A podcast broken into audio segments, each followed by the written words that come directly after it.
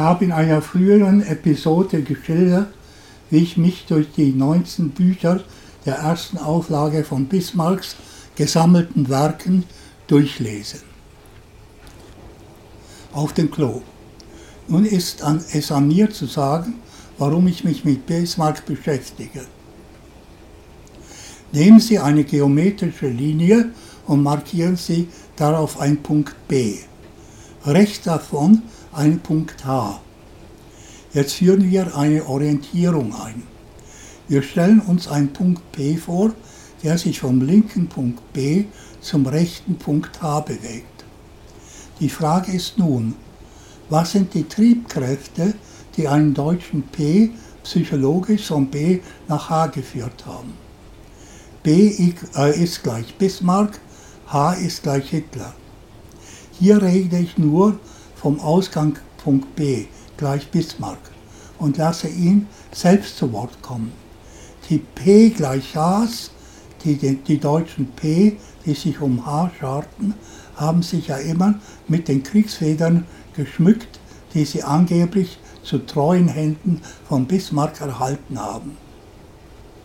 Eine zweifelsfreie Tatsache ist, dass viele Deutschen den Bismarck das Leben zur Hölle gemacht haben.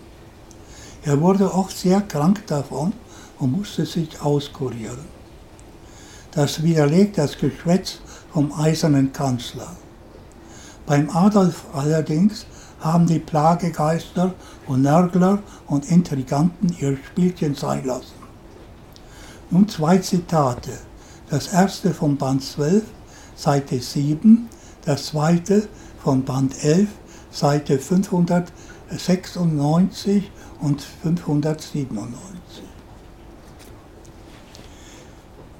Der Deutsche hat an und für sich eine starke Neigung zur Unzufriedenheit.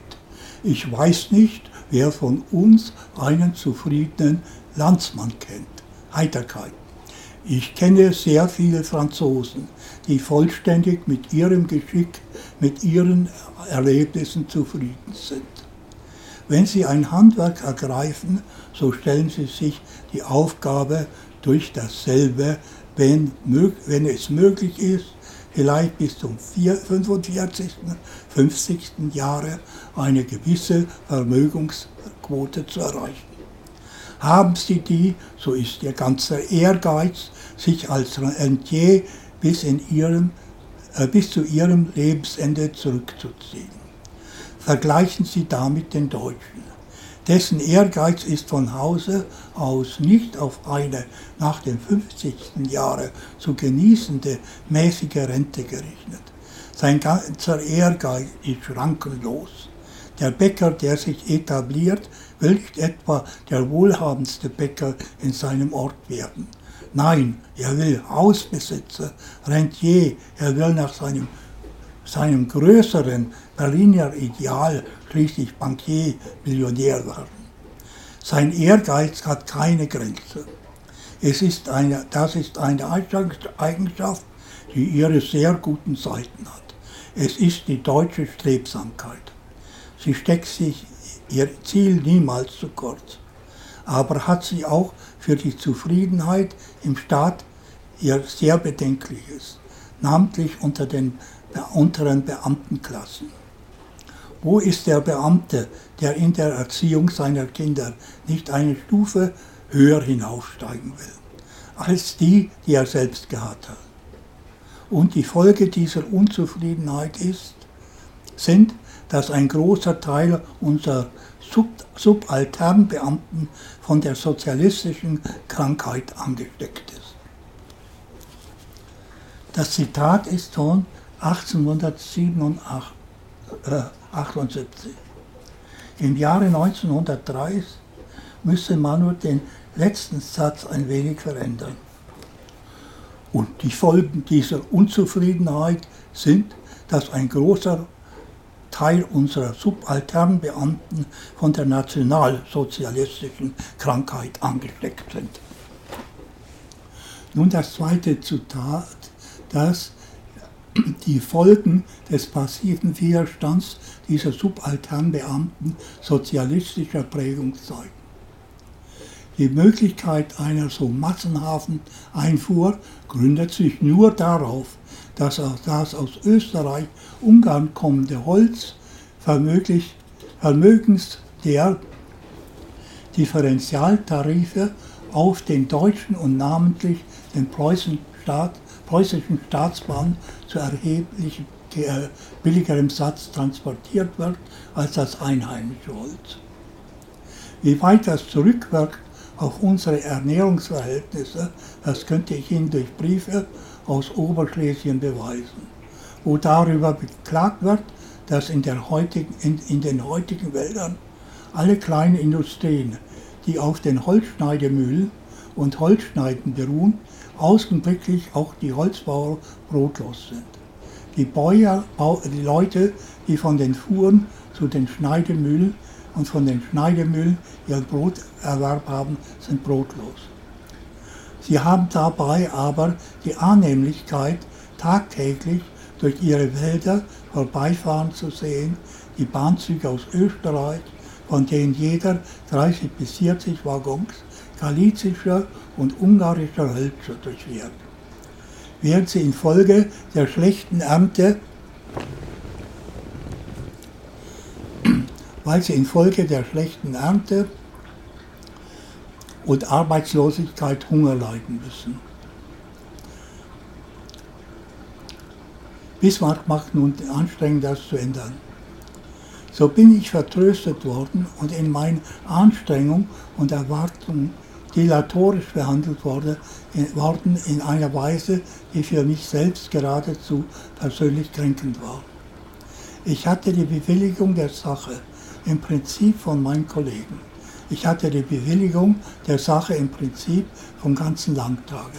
Und obschon mit äh, Ministerpräsident habe, mich, habe ich mich absolut unfähig finden müssen, die Sache auch nur einen Schritt weiterzubringen. Die Bewilligung half mir nicht gar nichts. Wenn im konkreten Fall der passive Widerstand von welcher Seite ist in dieser verwickelten Maschine kaum zu ermitteln. Mit solchem Erfolg geleistet wurde, dass ich nach zwei oder drei Jahren kaum imstande gewesen bin, auch nur die Frage, ob und in welcher Form wir das Reich fragen sollen und uns vom Reich den wahrscheinlichen Korb in der Sache holen wollen, überhaupt nur zur Erörterung im Staatsministerium zu bringen. Der Widerstand der später nationalsozialistischen Subalternbeamten richtete sich 1930 gegen die Weimarer Republik. Die Nationalsozialisten waren Großdeutsche. Deutschland mit Einschluss von Österreich. Folgerichtig setzten sie auch den Österreicher Adolf Hitler an die Spitze. Bismarck hat dagegen immer gekämpft, weil die Österreicher ein starkes Preußen und geeinigtes Deutschland nicht wollten. Friedrich der Große hat im 18. Jahrhundert Kriegen gegen Österreich geführt, Bismarck 100 Jahre später. Und nun war ein Mann an der Regierung, der in seiner ganzen Kultur als der, andere, als der, der, als der preußischen aufgewachsen war. Die Subalternbeamten hatten nun, was sie immer wollten und konnten auch Sozialisten, allerdings mit dem Vorsatz national bleiben. Die nun folgenden Zitate sind aus dem 11. Band, Seite 606 bis 609. Sie haben die folgenden Thematiken. Thema 1. Bismarck, persönlich gutes Verhältnis zu dem Sozialisten Lassalle. Es beruhte auf seiner Wertschätzung von Lassalle als Persönlichkeit. Thema 2. Bismarcks Antipathie gegen Lassalles Nachfolger, zum Beispiel Bebel. Sie beruhte auf seiner Geringschätzung ihrer Strategie der Zerstörung des Bestehenden und der fehlenden Beschreibung, wie die Sozialisten sich ihren Zukunftsstaat vorstellten. Er gibt zwei Möglichkeiten nach einer gelungenen sogenannten Expropriation der Expropriateure an. A. Wiedereinführung des Unternehmertums. B. Staatliche Zwangsverwaltung. Allerdings sind diese zwei Möglichkeiten meiner Meinung nach nicht beide nach dem Versuch eines geeigneten, äh, enteigneten Vermögens möglich, sondern nur allenfalls nacheinander. Wie der Fall von China zeigt, folgt A auf B. B bietet aber eine präzise Beschreibung der Staaten von Stalin, Hoxha und Mao, die zu dieser Zeit noch Jahrzehnte in der Zukunft lagen. Thema 3.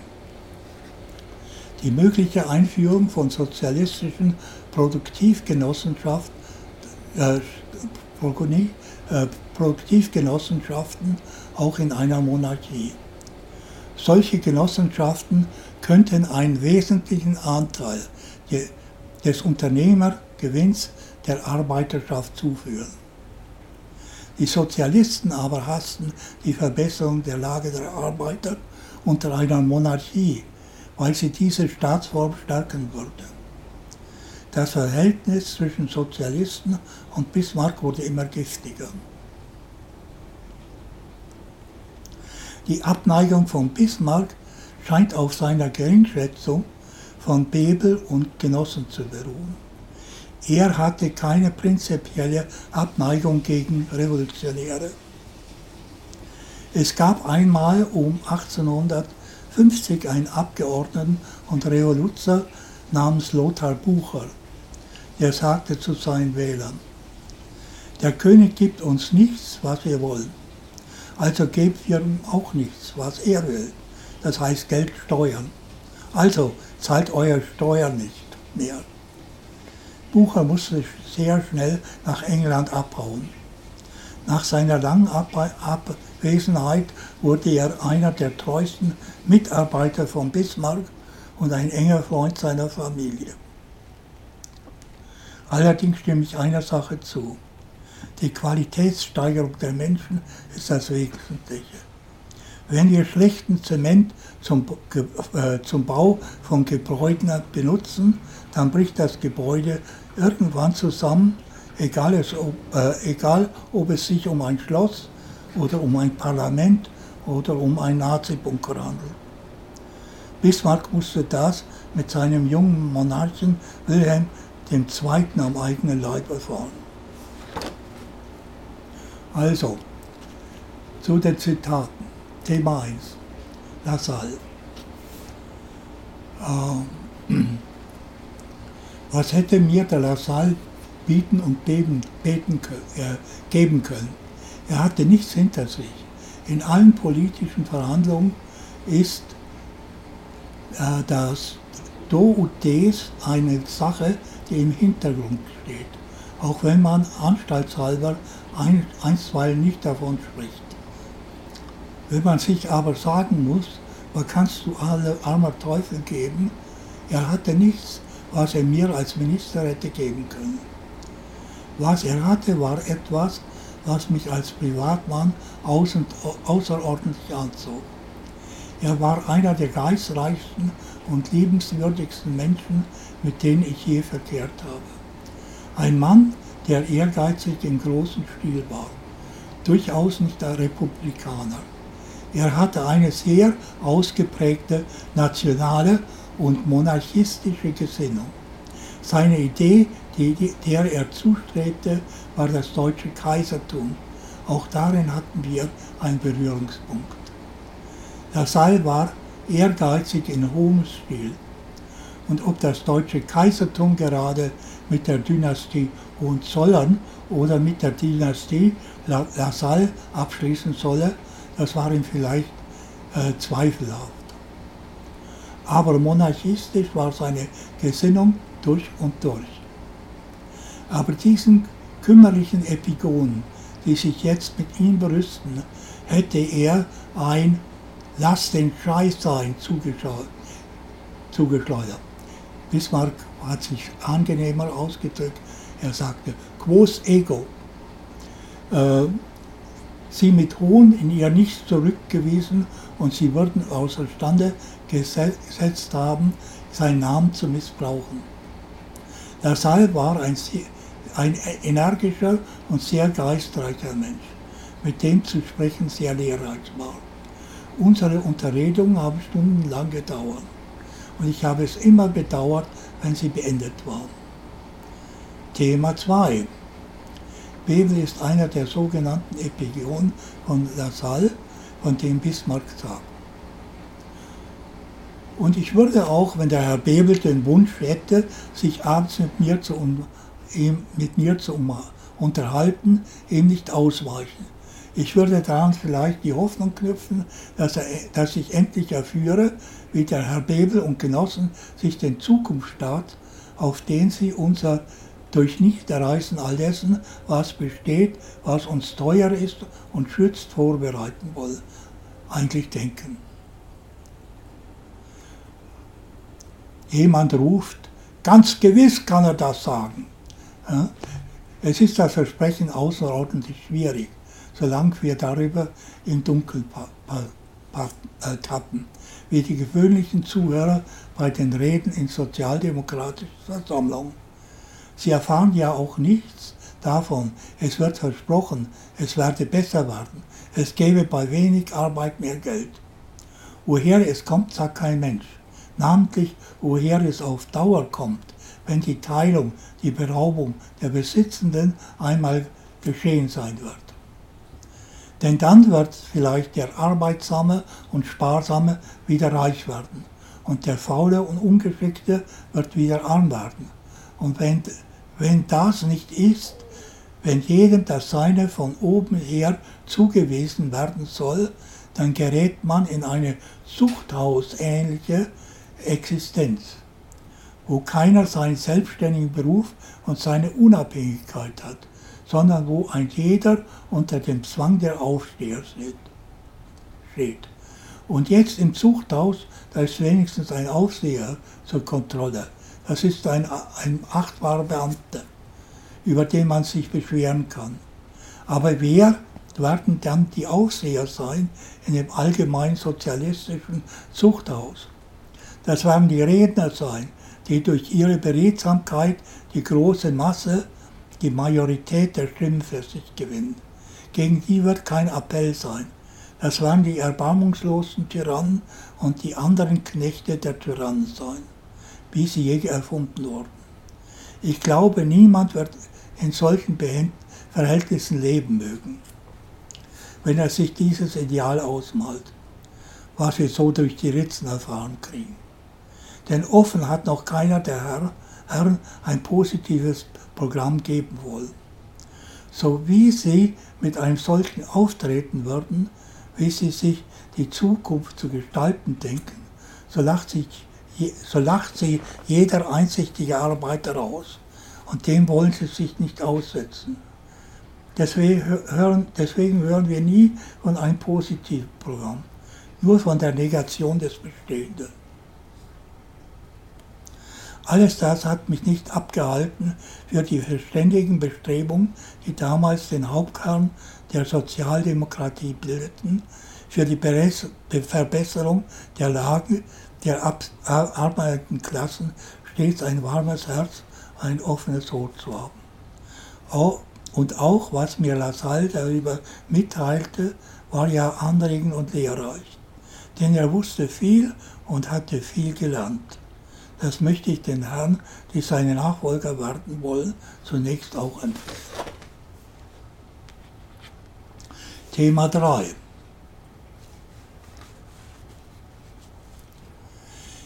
Dann ebenso die Gewährung von Staatsmitteln zu Produktionsgenossenschaften. Das ist auch eine Sache, von deren Unzweckmäßigkeit Unzwecksmäßigkeit ich noch heute nicht überzeugt bin. Der Versuch, ich weiß nicht, ob unter dem Eindruck von Lassalles Raisonnement oder unter dem Eindruck meiner eigenen Überzeugung, die ich zum Teil in England während ein, einem Aufenthalt im Jahre 1862 gewonnen hatte, mir schien es, dass in der Herstellung von, von Produktivassoziationen wie sie in England im blühenden Verhältnis existieren, die Möglichkeit lag, das Schicksal der Arbeiter zu verbessern, ihm einen wesentlichen Teil des Unternehmergewinns zuzuwenden. In ganz großem Stil würde es aber vielleicht auch nicht durch, sich nicht durchführen lassen. Solche Etablissements wie zum Beispiel das von Krupp unter einer anderen als monarchischen Verfassung gedacht, unter einer republikanischen wären sie nicht möglich. Aber in der gewöhnlichen landläufigen Fabrikation halte ich diesen Weg, dem Arbeiter zu einer besseren Existenz zu verhelfen, durchaus nicht ausgeschlossen. Und ich sehe auch für einen Staatsmann kein Verbrechen darin, wenn er zu dem Behufe der Arbeiter, die eine Assoziation bilden wollen, Staatshilfe gewährt.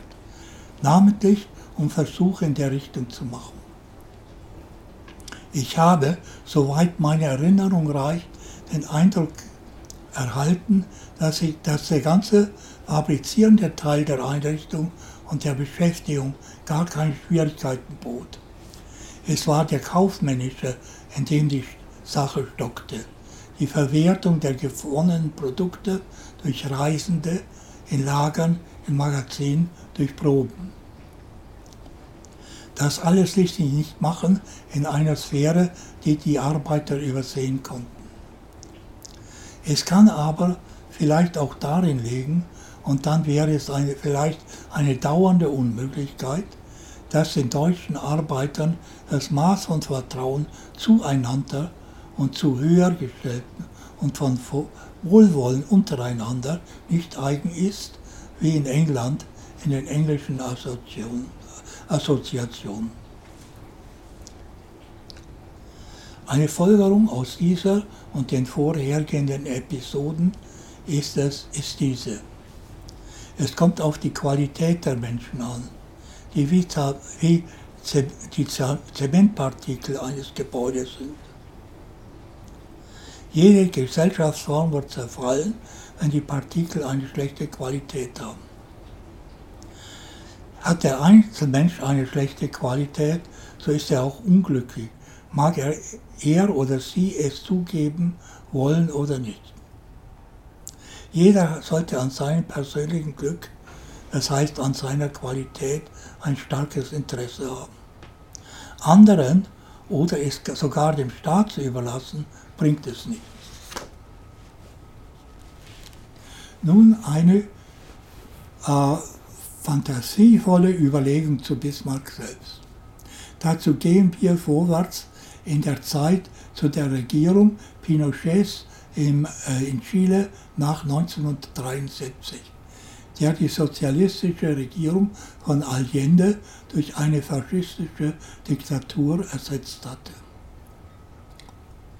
Ich habe einmal ein Buch gelesen, in der ein sozialistischer Exilant eingehend beschrieb, wie er sich transformierte, um Chile wieder besuchen zu können. Obwohl er dort von der, obwohl er dort von der Junta steckbrieflich gesucht wurde. Der Sozialist verwandelt sich absichtlich im Aussehen und Benehmen in einen schmierigen, reichen, eitlen Kapitalisten. Der dünne Linke wurde zu einem fetten Rechten mit einem falschen Pass und einer falschen Lebensgeschichte. Die Transformation war so vollständig, dass ihn seine eigene Mutter in Chile nicht mehr erkannte. Er schrieb, wie er sich in ein Jahr in seine neue Persönlichkeit eingelebt hatte. Bernstein hat die Beschreibung Bismarcks über sein Verhältnis mit Lassalle als unehrlich bezeichnet, aber kein Beweis für seine Behauptung geliefert. Ich will nur nun einer einfachen Behauptung nicht mit einer ähnlichen, unbegründeten Gegenbehauptung begegnen. Mein Gedanke ist vielmehr eine Frage. Bismarck war ein Adliger und in seiner Jugend ein Sozialist. Wie alle deutsche Liberalen war er gegen das rückständige Adelssystem, das, das Deutschland in etwa drei Dutzend Einzelstaaten zerteilt hielt. Er wollte das ändern. Seine liberalen Gesinnungsgenossen redeten und redeten. Er wollte handeln. Die einzige Möglichkeit war dazu den stärksten deutschen Staat zu benutzen, Preußen.